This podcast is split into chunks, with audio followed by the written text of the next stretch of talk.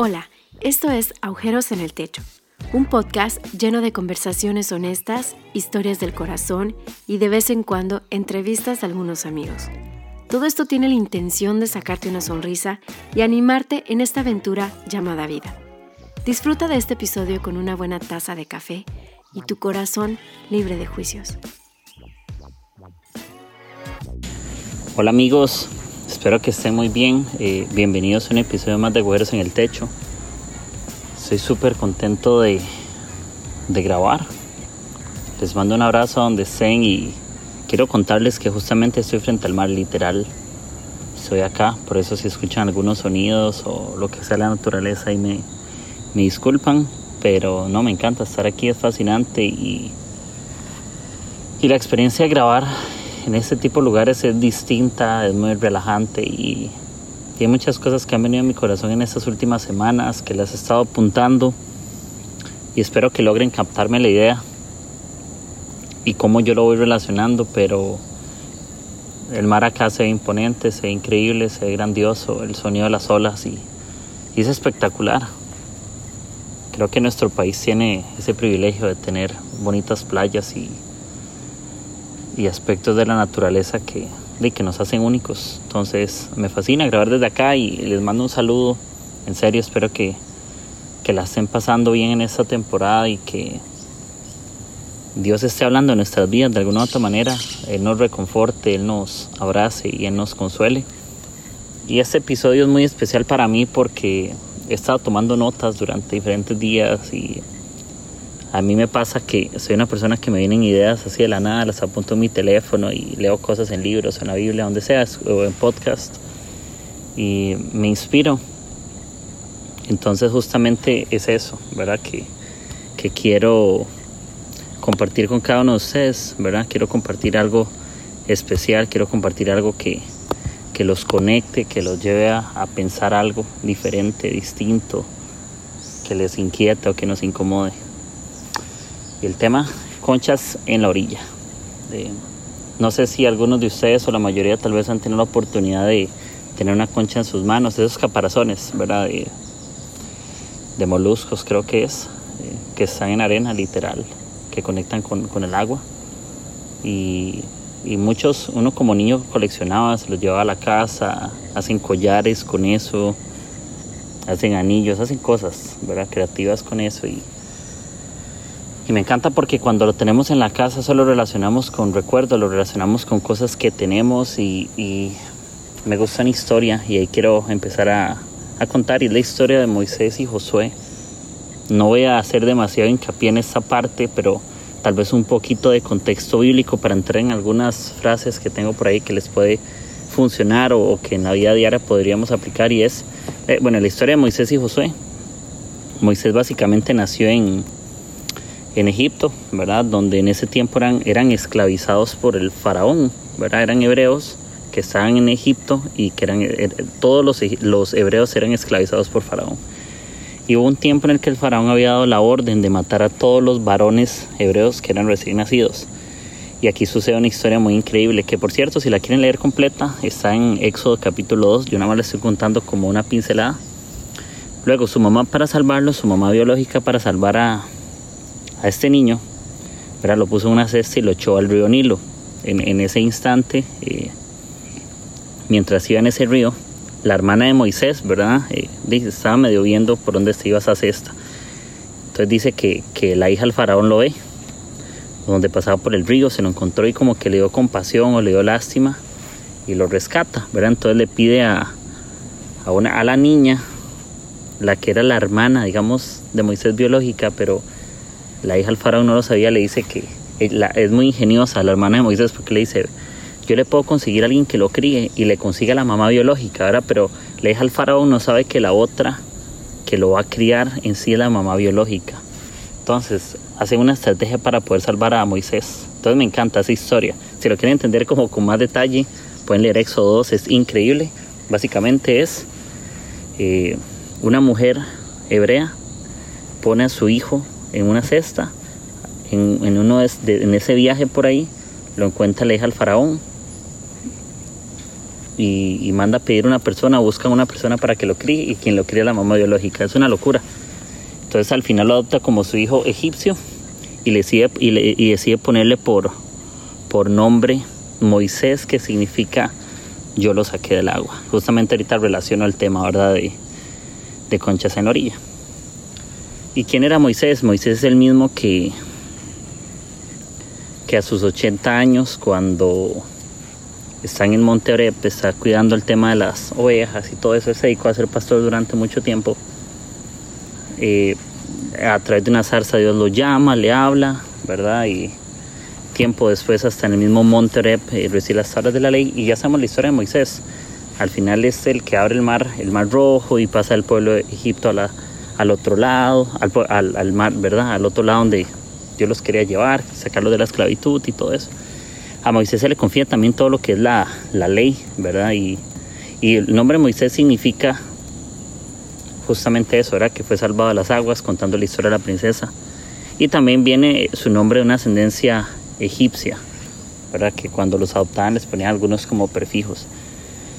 Entonces me encanta, ¿verdad? Me encanta esa parte de, de, Moisés. Y también hay otro personaje en esta historia eh, muy increíble, que es Josué. ¿verdad? Que Josué sabemos que fue el sucesor de Moisés y que conquistó la mayor parte de la tierra prometida y hay un dato demasiado curioso que San Josué Díaz que dice que es el único que ha tenido el sol y la luna. Es increíble, también tiempo después, así como Moisés abrió el mar, ¿verdad? Eh, Josué hace que Dios le permita abrir el río Jordán y pasar a la gente que estaba ahí. Y Josué en el hebreo, Yahvé, es el que salva, o Yahvé salva y ahí lo pueden buscar en Josué Díaz. Entonces básicamente quería contarles esos dos personajes que tienen una historia increíble que es súper apasionante y, me recuerda muchas cosas de cómo Dios levanta gente, cómo se usa a sucesores, a personas y creo que estamos en un tiempo donde tenemos que reconocer que vienen cambios, donde ocupamos tomar nuevos retos, donde los sueños tienen que hacerse visibles. Eh, ¿Cuántas veces no hemos renunciado a cosas porque las vemos lejanas? Moisés en su tiempo Tal vez no pensaba que llegaría el turno de alguien más, pero ese día llegó y Dios levantó a alguien más. Entonces es increíble las historias, es increíble como el tiempo pasa y Dios deposita cosas en nuevas personas y no todo en uno. Y esto me, me fascina, es algo que, que estado en mi corazón y te lo quiero compartir. Y es que mientras Moisés siga tratando de abrir el Mar Rojo, Josué no tendrá la oportunidad de abrir, de abrir el cruce del río Jordán. ¿Por qué? Porque ya no somos Josué sino que algunos somos Moisés. Mientras nosotros insistamos en hacer ciertas cosas, vamos a quitar la oportunidad de que otros alcancen nuevas oportunidades. No siempre nos toca ser el, protagonista de esa obra de teatro, a veces nos toca ser el que abre el telón para que alguien más brille. Y tengamos cuidado no enamorarnos de los, del oportunismo, tengamos cuidado, las oportunidades son buenas, pero el oportunismo es aprovecharte de cosas que son de otros y hacerlas tuyas, que no te pertenecen del todo. No robemos oportunidades a otras porque nos hemos enamorado demasiado del oportunismo. No siempre, no somos Josué y tenemos que entender quién somos en cada temporada. Algunos somos Moisés y ya no somos y ya en algunos no somos Josué y no pasa nada. Josué detuvo la luna y el sol, Moisés no lo hizo. Entonces, no tratemos de que se detenga la luna y el sol si no somos Josué. Hay oportunidades para cada persona y, y cuidado por estar viendo las oportunidades de otros, descuidamos las nuestras. Y cuando andas en la playa, y yo lo de que es como un recuerdo, que nos llevamos a la casa y que collares y todo eso, las conchas son el recordatorio de que un día pasamos por ese mar y ayudamos a muchas personas a encontrar su propósito. Yo me imagino la historia de Moisés, me fascina pensar en que cuando Moisés pasaba por tierra seca, donde abrió el mar rojo con la vara, muchos pasaron en seco, en medio del mar. Yo no sé cómo se vería el mar a, la izquierda a mi derecha, a ambos costados y ver, la, no sé, lo increíble que debe verse el mar hacia la izquierda y derecha, como si fuera un túnel. Imagino que posiblemente en el suelo, en arena, habían conchas. No sé, me imagino que algunos de ellos recogieron, se llevaron recuerdos.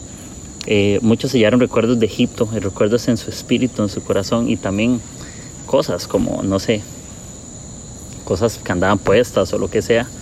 Y las conchas me recuerdan eso, que yo, yo tendré hoy cosas que son el recuerdo de algo que Dios hizo en el pasado y tenemos que aprender a honrar el pasado.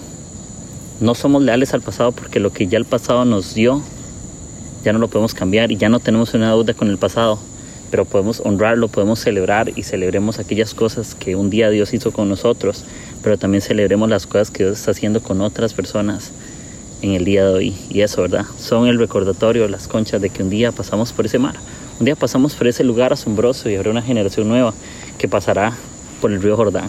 Y tal vez a nosotros no nos corresponde ir por ese lugar, pero fascinante, estuvimos en el Mar Rojo y eso no lo estuvo nadie. Estuvimos nosotros y otros irán por el río Jordán y otra generación estará por otro río, por otro mar y cada uno recogerá sus conchas de recuerdos.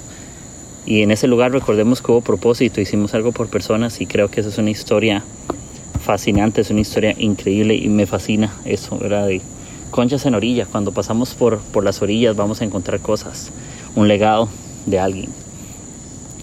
Y, es increíble algo que, que suele suceder. Muchos quieren conchas sin tener que ir al mar. Todos quieren tener una historia que contar sin una vida que vivir, básicamente. No es lo mismo comprar un collar de conchas afuera de mi casa que ir al mar y recoger mis propias conchas porque son mis propios recuerdos que están en ese mar. Es el esfuerzo de estar en ese lugar, ir a recogerlas y no que alguien más me las lleve. No veamos la historia de otros, sino que escribamos nuestra propia historia. Y, en la historia hay dos cosas importantes que pasan y es, puedo escribir una nueva historia o puedo continuar una mala historia. Y yo quiero ser parte de la historia, no quiero que las cosas me las traigan sin esfuerzo. Y, vale, y saboreamos mejor las cosas que valen la pena. No es lo mismo ver el mar en una foto que estar en medio del océano.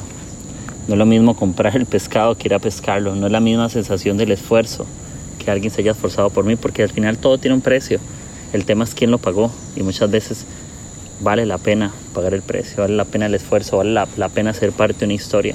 No es lo mismo disfrutar una historia que no nos costó nada, donde nuestro nombre simplemente está escrito en la biografía de ese libro, pero no fuimos parte de los autores, no fuimos, no fuimos parte de los que están ahí nombrados y nada más satisfactorio que ser parte de la historia que pudimos, que se pudo escribir. Y yo quiero que nuestro nombre esté escrito en la historia de alguien más.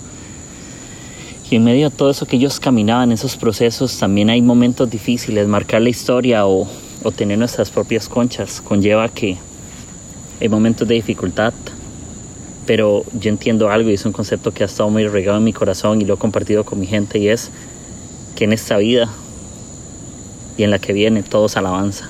Y hemos relacionado alabanza con temas de música y todo eso, pero realmente alabanza es reconocer lo que Dios hace y ha hecho en nosotros. Es esa parte, una expresión a Dios de gratitud y, y como todos alabanza significa que yo puedo elegir la mejor parte aun cuando la vida misma me ofrezca la peor parte.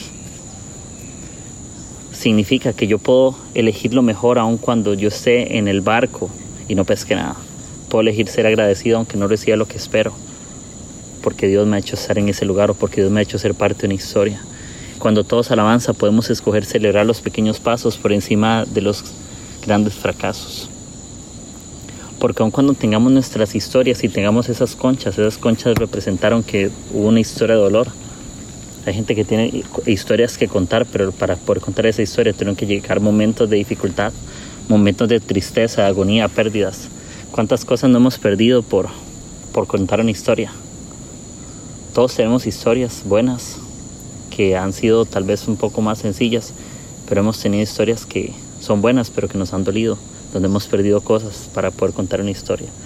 En los libros no todos los capítulos son capítulos felices y finales felices, hay momentos tristes, pero como todos alabanza, yo puedo elegir la mejor parte aun cuando la vida me ofrezca la peor parte. Eso me encanta y se los quiero dejar así, todos alabanza porque la alabanza no es que la circunstancia me enseña a ser agradecido. La alabanza es que Dios me enseña a ser agradecido aún con mis circunstancias.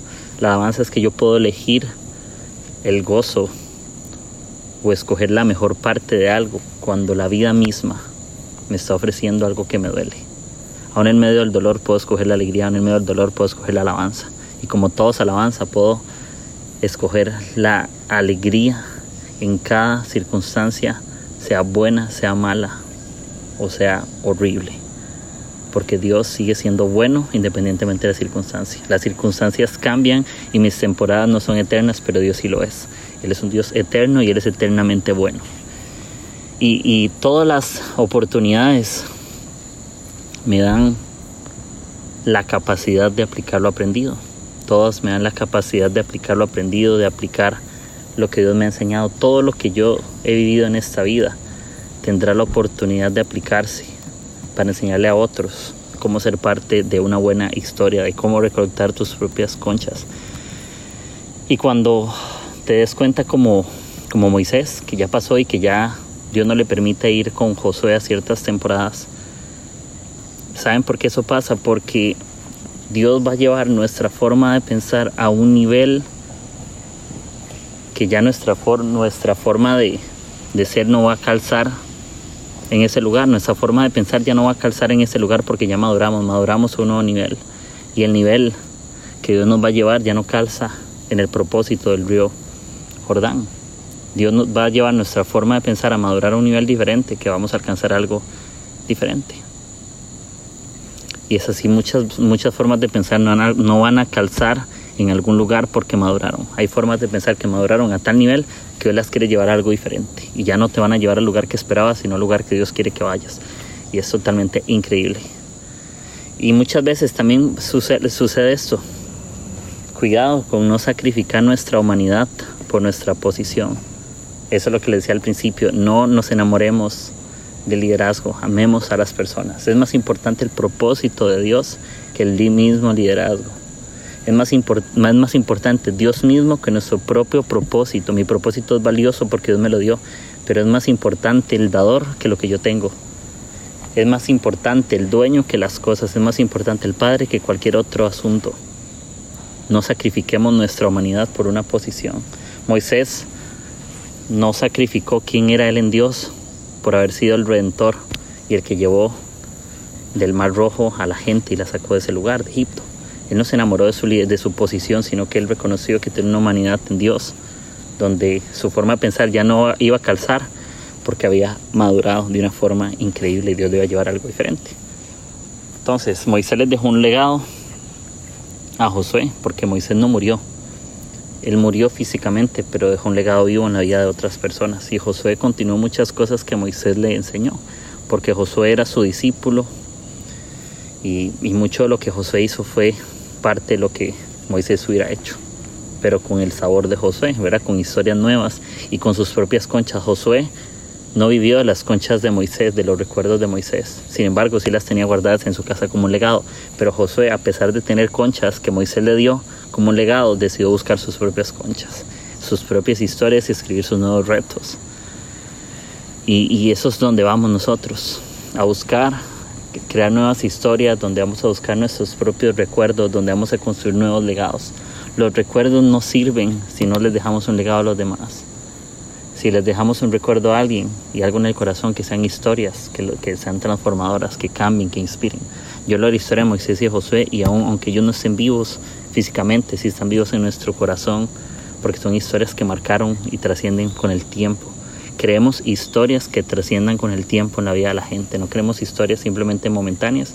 Hay cosas que serán momentáneas, pero hay legados que podremos dejar eternidad en la vida de alguien más. Y ellos eran dos personas que hay una cualidad que me, que me encanta, que es una palabra de inspiración. Gente que vive inspiradas porque está constantemente rodeada de gente inspiradora, de gente que inspira, gente que vive inspiradas porque está constantemente rodeada de gente que inspira. Josué era tan inspirado, vivía una inspiración tan grande para nuevos retos porque estaba rodeado de Moisés. Moisés le transmitía al corazón a Josué una asignación y, Josué, sí, eh, en Josué creo que capítulo 1 habla de que, de que se le dice no, temas, ¿verdad? Esfuérzate y sé valiente y todo eso y es porque le haciendo un recordatorio de que lo que Dios le enseñó a través de Moisés es la, la verdad y él iba y Dios le iba a acompañar en todo lugar y fue inspirado a, marcar la historia, fue inspirado a llevar un pueblo a nuevos lugares, a nuevos niveles, a nuevos retos, a cumplir una asignación y no renunciar a lo que Dios le había llamado a hacer. Si estás desanimado, rodéate de gente que te inspire. Si estás feliz, rodéate de gente que te inspire. Si estás pasándola mal, rodéate de gente que te inspire. Si no tienes ideas hoy, rodéate de gente que te inspire. Y si hay momentos donde pareciera que perdemos inspiración, pero es porque hemos perdido y hemos dejado buscar lugares que nos inspiraron. Seamos líderes, seamos personas, seamos discípulos, seamos hijos que están constantemente buscando inspiración, que están constantemente buscando marcar la historia, que están constantemente buscando de qué manera puedo hacer algo por alguien todos los días. ¿Qué puedo hacer yo para que otros puedan encontrar sus propias conchas? Habrán conchas que yo ponga en las manos de otros y les recuerde lo que alguien más me dejó a mí y está bien, pero enseñémosle a la gente que vale más la pena ir a buscar sus propias conchas, ir a crear los propios legados y recuerdos que un día le dejaremos a otros. Y lo digo yo en esa temporada en la que estoy, que estoy transicionando muchas cosas de mi liderazgo pronto. Y eso no lo podría haber dicho hace varios años, lo digo nueve años después que lo puedo decir con, con autoridad y, y, lo digo con mucho gozo. Me encanta haber encontrado mis propias conchas.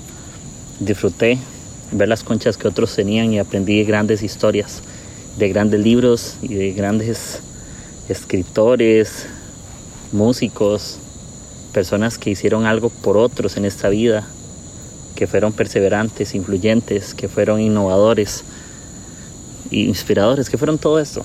Pero me encanta poder yo no solamente ver a otros que hacen cosas increíbles, sino yo ser parte del grupo que hoy hace cosas increíbles por otros, que hoy hace cosas inspiradoras por otros, que hoy hace cosas relevantes por otros, que hoy hace cosas maravillosas por otros y quiero ser parte de eso. Si estoy desanimado, buscaré rodearme de gente que inspire. Josué se rodeó de su gente y aunque tuviera miedo por el río Jordán para que su gente pasara y cumpliera el propósito, José posiblemente en esa batalla donde estaba eh, luchándola, donde estaba complicado, donde habían cosas difíciles, verán en Josué capítulo 10, que ahí lo pueden leer por cierto, posiblemente José tenía duda, José tenía miedo, José tenía luchas internas, como usted y como yo. ¿Cuántas veces no hemos visto situaciones por delante y hemos dudado de qué es lo que hemos de hacer?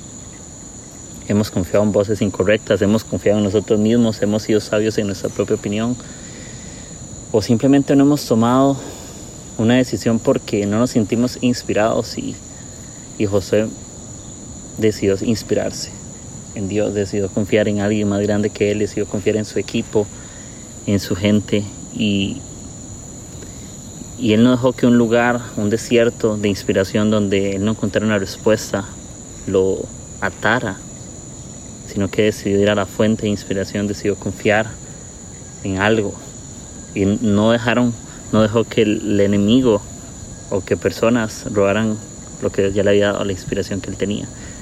Él, él es tan creativo, Josué, porque se le ocurrió de alguna u otra manera que el sol y la luna se detuvieran. Eso me, me, me encanta. No, no, no es un simple detalle el sol y la luna se detuvieron. No sé cómo esto científicamente puede suceder, pero así ves, confío en lo que la palabra enseña, en lo que la Biblia enseña, y eso es lo que la historia dice, y eso es lo que decido de confiar. Josué detuvo el sol y la luna. Ahora mi, pregunta para, para ustedes es esto. ¿Cuál es tu inspiración o cuál es tu capacidad de confianza para hacer que el sol y la luna se detengan por algo que Dios está que estás haciendo que hoy se detenga para que algo suceda. Dios está dispuesto a cumplir muchas cosas nuestras para cumplir el propósito de Dios. Hay cosas que le vamos a pedir a Dios y Dios en, en favor nuestro para dejarle un legado a alguien más y para tener una historia que contar hará cosas me, imagino que muchos estarán hablando del sol y la luna y contando historias increíbles y, eso lo contaron con el tiempo. Vieron, se detuvo el sol y la luna. Claro, es una historia que durará para toda la eternidad. Pero fue un, pedido divino. Moisés con la vara, me imagino todos diciendo, Jue, con una vara puedo abrir el mar. Y deberíamos de confiar que es lo que tenemos en nuestras manos hoy para, para hacer cosas. Eh, Moisés tiene una vara en su mano y posiblemente si yo tuviera una vara en mi mano, yo no estaría esperando abrir el mar. Pero Dios le dio una orden, Dios le dio un mensaje y él decidió confiar en una inspiración. Y un acto de inspiración inspirará a alguien más. Un acto inspirador hará que otros tengan inspiración. Tu gente está inspirada o mueren de hambre por tu inspiración o no tienen nada que darles. Yo espero que mi gente cuando vea en mí algo, vean inspiración, vean un Moisés abriendo el mar. Porque ya José no soy yo, yo quiero que ellos sean José, que abren el río Jordán y llevan a la gente a lo que Dios les, les puso. Y, y en esta vida hay algo importante. Para ser de inspiración y tener nuestras propias conchas no necesitamos suerte, necesitamos gracia y esfuerzo. Necesitamos buscar las cosas en el lugar donde encontremos esa inspiración que sea bajo el tapete. Debajo del tapete donde te limpia los pies puede ser el lugar que te va a inspirar para transformar el lugar donde estás. Puede que tengas algo en tu casa que sea importante para inspirar a alguien más. Lo que hay en tu techo, lo que hay en tus ventanas, te puede inspirar a que puedas hacer algo por alguien. Cualquier cosa que hoy tengas en, tus manos, y lo he hecho en muchos de mis episodios, se van a inspirar a que puedas hacer algo por alguien. No necesitamos suerte, necesitamos gracia y esfuerzo. Necesitamos ser un buen espíritu que confíe en que Dios tiene la capacidad de hacer todas las cosas, pero el esfuerzo como que si Dios confiara en nuestras manos para hacer todas las cosas. Yo confío en el cielo, de que Él me dará todo lo que necesito en mi espíritu para hacer las cosas posibles. Y Dios confía en mí y en mis manos para hacer en esta tierra lo que Él cree que yo puedo hacer posible. De esa manera, una conexión entre lo que el cielo puede hacer y lo que mis manos pueden hacer. Eso hace que la inspiración del cielo y la tierra se junten. Eso hace que el cielo y la tierra sucedan en este lugar. Y, y sí, habrán oportunidades en esta vida que, que serán seductoras. Habrán oportunidades en esta vida que parecerán buenas pero son malas. Y, y tengamos cuidado porque no todas las oportunidades son buenas. Hay oportunidades tan seductoras que algunas se visten de futuros buenos. No toda oportunidad es de Dios. Tengamos cuidado, cuidado de eso. No toda oportunidad de Dios. Hay oportunidades que no son para inspirar a alguien más, son oportunidades para inflar nuestro propio ego.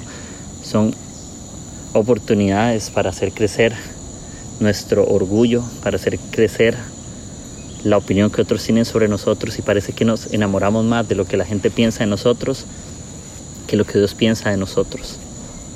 Y nosotros estamos llamados y estamos diseñados para ser diariamente de inspiración. Yo quiero que otros, lo repito nuevamente, encuentren sus propias conchas, encuentren sus propias historias que dejarle a otros, que cuando lleven conchas a sus casas es porque pasaron por algún lugar donde tuvieron que ir una historia. Las conchas que yo tengo en mi casa son la historia de que un día estuve en ese lugar, de que un día pasé por el mar y no todos lo han hecho, pero yo estuve ahí y yo sí sé lo que es estar ahí y puedo contarle a otros lo que Dios hizo en ese lugar. Y cuidado, porque tenemos que aprender a, a, a, descifrar eso. No toda oportunidad es Dios. Hay oportunidades tan seductoras que algunas se visten de futuros buenos. Cuidado. No toda oportunidad es un futuro con Dios. Hay oportunidades que son un futuro, que solo tratan de mí y dejamos a Dios de lado. Y también en medio de, de estas conchas, como les decía, el mar es, el mar es complicado. El mar es tempestuoso, es grande, es, parece que es, yo siento que las olas son invencibles. Y, y, escuchar el sonido de las olas es un sonido que parece que nunca va a parar. Es un sonido que parece que nunca se va a detener. Es un sonido que parece que, que es como, como los relojes que tenemos en la casa, que hacen un clic la flecha y se mueven minuto a minuto. Y pareciera que nunca van a dejar de, de marcar. Y las olas son iguales, van y vienen. Y, y, es increíble. Y, eso generalmente nos trae miedo. A mí me, me daría un poco de miedo estar en un mar así, en pasarme en un barco 20 días. Posiblemente es tan imponente porque no vemos tierra. Pero en, en ese lugar donde están esas conchas hay situaciones que nos traen temor y, y pero tengamos cuidado, el miedo no es que sea malo, muchas veces el miedo hace que otros se sobrepongan y sean exitosos. El miedo es la oportunidad que alguien tiene para hacer algo más. El miedo es un buen gigante que la gente tiene para vencer. ¿De qué nos sirve la gente que es relativamente buena o exitosa? Es porque ha sabido vencer gigantes. Si no tenemos gigantes que vencer, ¿cómo podemos poner en práctica lo bueno o la confianza que tenemos en Dios? Y el miedo siempre será aquel que nos exige que nos rindamos antes de tiempo. El miedo hará que nos, el miedo nos exige y nos grita que perdimos. Siempre nos va a querer recordar que perdimos. Siempre nos va a querer recordar que esas conchas no son nuestras. Que, que no sirve hablar de algo si no tenemos una historia. Y el miedo siempre nos va a querer exigir rendirnos antes de tiempo. Cuidado con el miedo. No dejemos, no confiemos en el miedo. Pero el miedo es la oportunidad que tenemos para sobreponernos y vencer gigantes, vencer cosas que hoy teníamos. Cuando vencemos el miedo, nos sentimos felices porque alcanzamos metas. Moisés tuvo miedo cuando abrió eso, posiblemente cuando iba a pegar el palo en el suelo y él dice, híjole, si no se abre esto, van a pensar que soy un tonto. Pero lo que un día Dios te dijo en el pasado, Dios lo cumplirá en tu futuro. Lo que Dios un día me dijo antes, lo va a hacer hoy. Y la diferencia es que entre Dios y yo, es que Dios siempre cumple lo que dice. Nosotros como humanos no a veces decimos cosas con buenas intenciones, pero Dios no dice nada con buenas intenciones porque Dios en sí mismo es bueno. Él no tiene malas intenciones. Él no tiene buenas y malas, Él solo tiene buenas y porque Dios es bueno. Así que aunque el miedo nos exija rendirnos, Dios nos ha llamado a vencer las cosas. Dios nos ha llamado a, a ir hacia adelante. Dios nos ha llamado a abrir los mares y el río. Que aunque yo no soy Moisés, yo ocupo ser Moisés para que nazca un Josué. No existiría la historia de Josué si Moisés hubiera renunciado a su propia historia. Si Moisés no hubiera recogido buenas conchas y buenos recuerdos y buenos legados, Josué no tendría nada que contar tampoco. Josué posiblemente cuando empezó, empezó contando la historia de Moisés, pero con el tiempo ya Josué tenía su propia historia que contarla. Entonces tenía la historia de Moisés y su propia historia. Tenía dos legados juntos que marcaron el ritmo o el rumbo del universo y eso me fascina.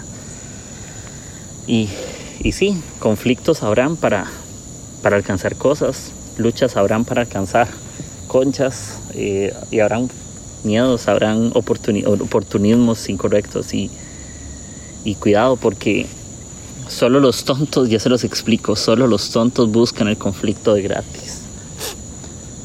Hay conflictos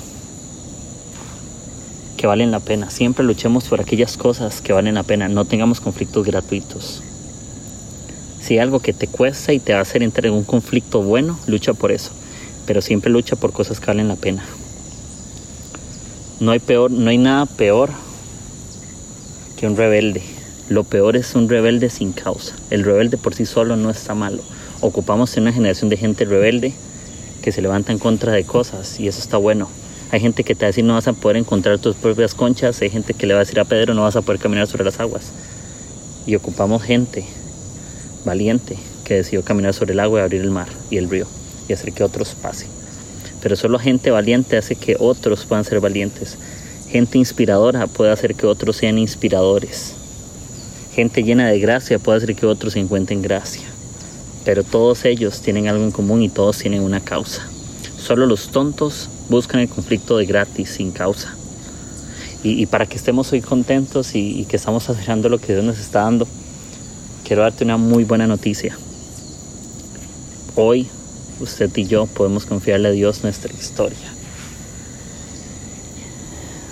Sí, a veces queremos escribir la historia con nuestro propio lapicero o bolígrafo, como se llame, pero habrá momentos donde tendremos que darle, habrán cosas que Dios pondrá en nuestras manos y habrán cosas que yo pondré en sus manos, porque es donde hacemos que cielo y tierra se unan y donde crearemos historias juntos. Esa historia es con Dios, donde Dios es el autor, el principal de la historia, y yo soy un protagonista la historia de Dios en este lugar.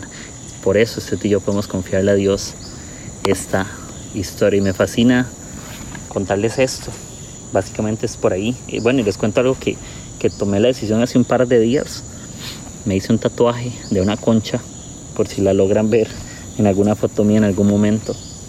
Justamente esa concha significa eso, lo que les, lo que les tiré en algún, en algún instante y era que mientras Moisés sigue tratando de abrir el mar rojo, Josué no tendrá la oportunidad de abrir el cruce del río Jordán.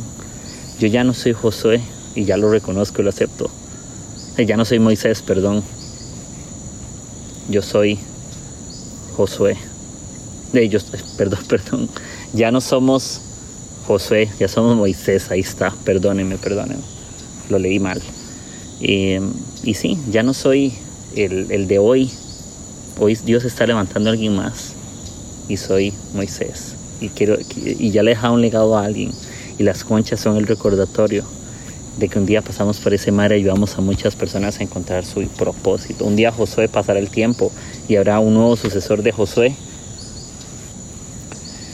Y esas conchas serán el recordatorio de que un día Josué pasó por ese río y ayudó a muchas personas a encontrar su camino.